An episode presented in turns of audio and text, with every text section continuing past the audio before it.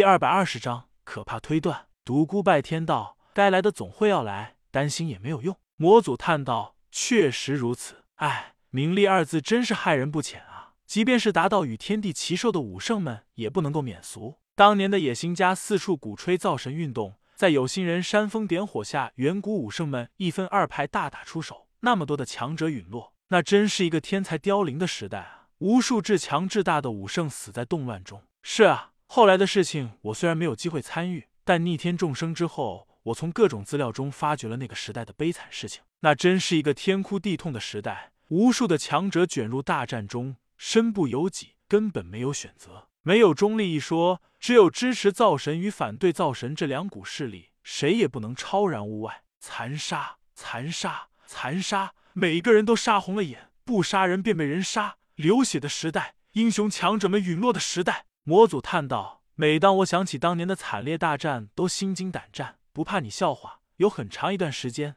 大概有数千年，每当我合上眼，都会做噩梦，梦见那些死去的强者找上门来。那么多盖世强者死的太不值了，冤魂太多了。若是没有发生那场远古大战，我想今日的武学定会百家争鸣，武学定会比现在强盛许多。”独孤拜天点头同意，许多伟大的武学天才都在那个时代陨落。那是难以估算的重大损失。算起来，老魔头，你已经非常强悍了。死去那么多人，你竟然还能够活下来，可见想象你当时一身魔功强横到了何等境界啊！我能够活下来，算是侥幸吧。我自己都没有想到。独孤拜天笑道：“你不要妄自菲薄，能够从死人堆中活着站起来的远古武圣，绝对是当时第一列强者。”老魔王摇了摇头，道：“你错了，真正的顶峰强者都冲在最前面。”他们所要面对的人也是最强者，越是强大的武圣越是凶险。冲在最前前面的人，真正能够活下来，除非发生奇迹。哼，这样说来，在当时你只是个小……我没有说笑，确实如此。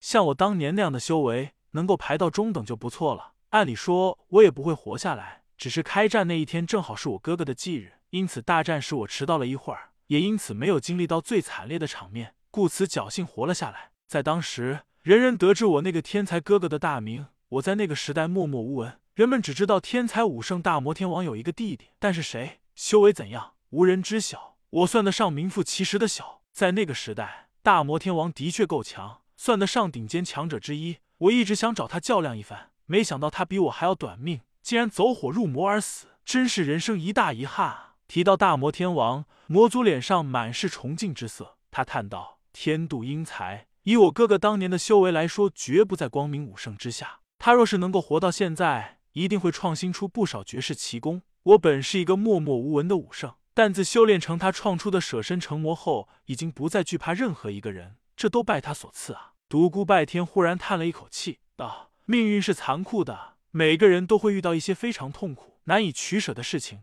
未来，哎。”魔祖一愣，沉声道：“你好像知道了些什么？你有话要说吗？”独孤拜天看着远空，悠悠叹道：“了解的越多，知道的越多，我越感觉心惊，感觉可怕。怎么讲？在那远古强者如林的时代，如果我是说，如果所有人都赞成造神运动，那到底会出现多少神？”魔族想了想，道：“当时的远古武圣，若是加在一起，总有上百人吧。如果当时所有武圣意见统一，毫无疑问会有数百个神。你问这个干吗？如果上百人都成神，到底要听谁的？”魔祖还是不明白，沉声道：“这个很难说，毕竟大家都是神，很难听命于一个人。若是以武力来论的话，也不好说。许多强者的功力都相差不多，实难分出输赢。就是那几个实力最强者，若是强迫别人听命于他们，恐怕也会引起所有武圣的抵抗。”独孤拜天接道：“不错，没有人能够独自统帅数百名武圣，其中的野心家若是想独揽大权，你说他会怎么做？”听到这里，魔祖的冷流出来了。他感觉心中一片冰冷，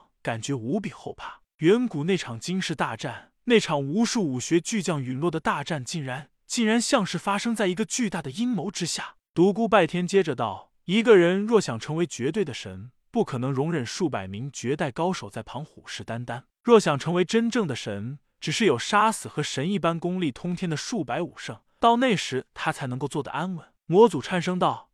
你是说，在所有事件的背后，一直有一个人在推波助澜，在导演这一切？独孤拜天摇了摇头，道：“不是一个人，应该是几个人共同布了一个巨大的局，这太可怕了。魔祖不寒而栗，独孤拜天叹道：“可惜后面的事情我没有亲身经历，不然一定能够发现蛛丝马迹，了解整件事情的真相。”魔祖巨大的魔躯已经颤抖了起来，道：“究竟是什么人这么恶毒？是谁还不能够最终确定？我只是怀疑而已，但肯定不是一人所为。当年两派之所会那么快就分开大战，肯定有人导演了这一切。两派的发起者应该是一路人，他们即使不是罪魁祸首，也是重要的参与者之一。是他们率领两派进行了一场毁天灭地的大战。”是他们造成了一场武学巨匠同时陨落的可怕结果。魔祖沉重的道：“太可怕了，这个推断我真的不愿意去接受。但从当年的蛛丝马迹来看，你的推断真的极有可能。太狠毒了，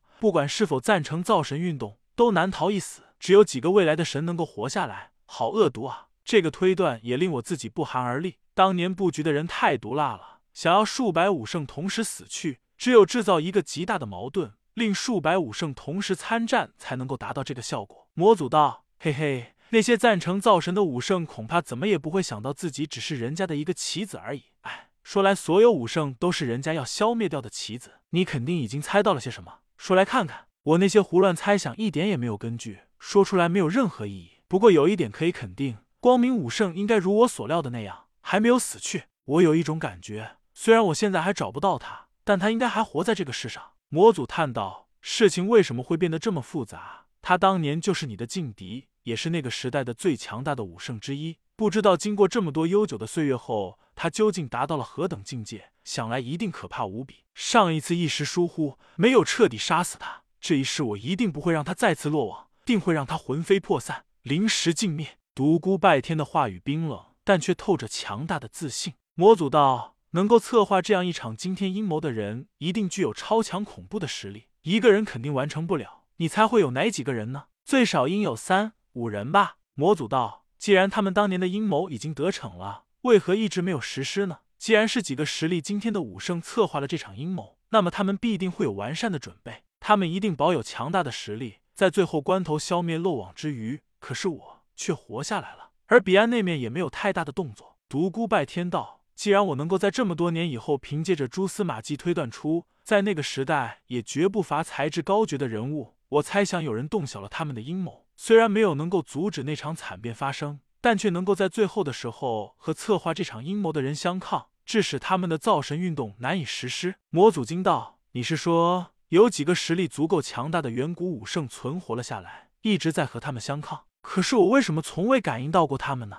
这一切只不过是建立在猜想上而已，究竟怎是否如此，根本不能够证实。如若真有这样几个人，几万年前你之所以感应不到他们，是因为你实力还不够，你还没有修成舍身成魔。现在你实力已经够强了，但还没没有感应到他们。如若真有这样几个人，只有一个可能，他们现在一定进行了自我封印，不然以你我现在的修为，完全能够感应到。魔祖若有所思道：“原来如此。这样说来，自古至今。”那几个阴谋者和那几个发现阴谋的远古武圣一直在较量，应该如此吧？想来已经没剩下几人了。魔祖道：“我记得当年那几个最强者都已经死去了，我实在想不出是哪几人策划了那么大的阴谋，也实在想不出是哪几个人在和他们相抗。我当初还确定光明武圣已经死去了呢，但他还不是活过来了？更何况那几个策划阴谋的人有意掩盖真相呢？他们一定会制造战死在那场大战中的假象。”独孤拜天意味深长的看了他一眼，道：“即便是早已确定死去的人，也不一定是真死。